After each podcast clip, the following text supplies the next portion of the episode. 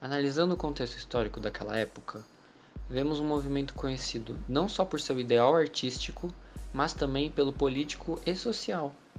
Uma época em que havia uma rivalidade entre os proprietários rurais de São Paulo e Minas Gerais com a burguesia industrial e seus interesses urbanos em áreas pertencentes aos cafeeiros. Tudo isso enquanto o número de imigrantes europeus aumentava em ambas as áreas. Além disso, percebemos que o modernismo surge a partir da insatisfação popular com a cultura vigente estrangeira e a necessidade de criar uma arte com a cara do Brasil. Algumas características desse período.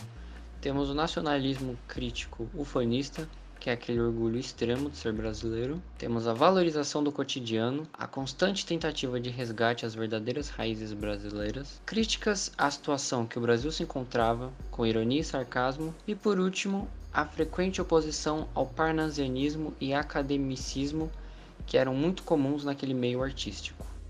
Vamos falar um pouco sobre Cecília Meirelles, uma renomada autora do tempo modernista. Cecília Meirelles foi uma renomada escritora, jornalista, professora e pintora, considerada uma das mais importantes poetisas do Brasil. Nascida no Rio de Janeiro no dia 7 de novembro de 1901, criada pela avó portuguesa e católica. Seu pai havia morrido três meses antes de seu nascimento e sua mãe faleceu quando Cecília tinha apenas três anos de idade. Desde pequena recebeu educação religiosa e demonstrava grande interesse pela literatura, escrevendo suas primeiras poesias a partir dos 9 anos de idade. Cursou a escola Estácio de Sá, concluindo com distinção e louvor o curso primário em 1910. Com apenas 18 anos de idade, em 1919 publicou sua primeira obra, Espectros, de caráter simbolista. Aos 21, casou-se com o português Fernando Correia Dias, que se suicidou em 1935 por conta da depressão. Casa-se novamente com o engenheiro agrônomo Heitor Vinícius da Silveira Grilo, cinco anos depois da morte de seu primeiro marido e com quem teve três filhas. Em 1934, Cecília Meirelles funda a primeira biblioteca infantil do Brasil, no bairro do Botafogo, no Rio de Janeiro. No Chile, foi inaugurada a Biblioteca Cecília Meirelles, em 1964, na província do Val Valparaíso. Em 1953, Cecília Meirelles foi agraciada com o título de doutora honoris causa pela Universidade de Delhi, na Índia.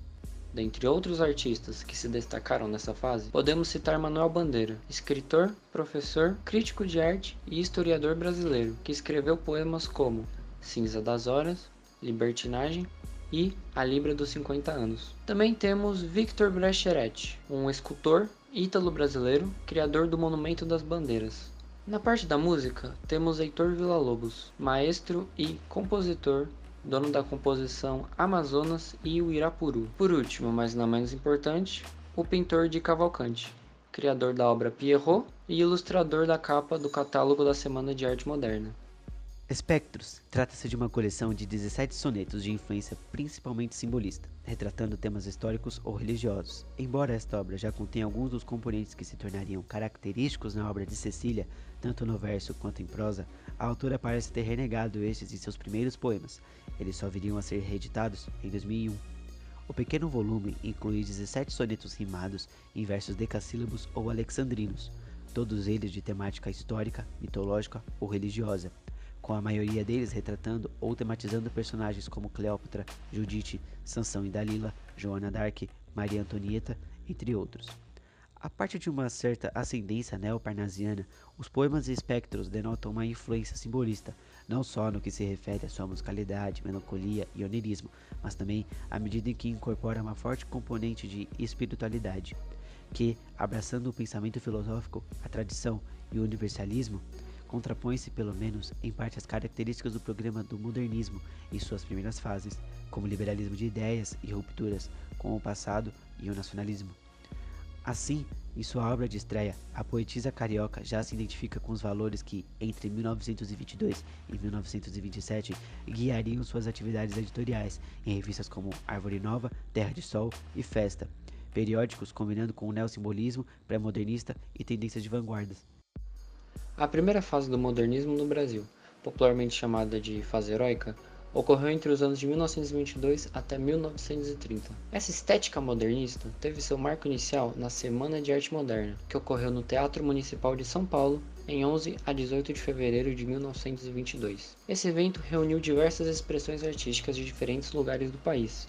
Dança, música e poesia eram apenas alguns exemplos da diversidade cultural presente naquele lugar. Apesar disso, Muitos brasileiros que foram testemunhar o evento saíram de lá extremamente chocados e irritados, pois as apresentações eram completamente contrárias ao tradicionalismo artístico da época, criando assim algo inovador nos paradigmas da arte. E era essa a intenção dos artistas: sair do comum e chocar o público ao se depararem com um novo modelo de arte, que não buscasse a perfeição que algumas vanguardas europeias tanto insistiam em alcançar, mesmo ainda houvendo traços delas. As obras apresentadas buscavam mostrar uma arte mais brasileira, por isso nacionalismo e temas sobre a cultura e identidade brasileira foram tão predominantes naquelas noites. Os principais autores desse feito eram um grupo de artistas que se denominavam Grupo dos Cinco, e era composto por Mário de Andrade, Oswald de Andrade, Menotti del Picchia, Tarsila do Amaral e Anita Malfatti.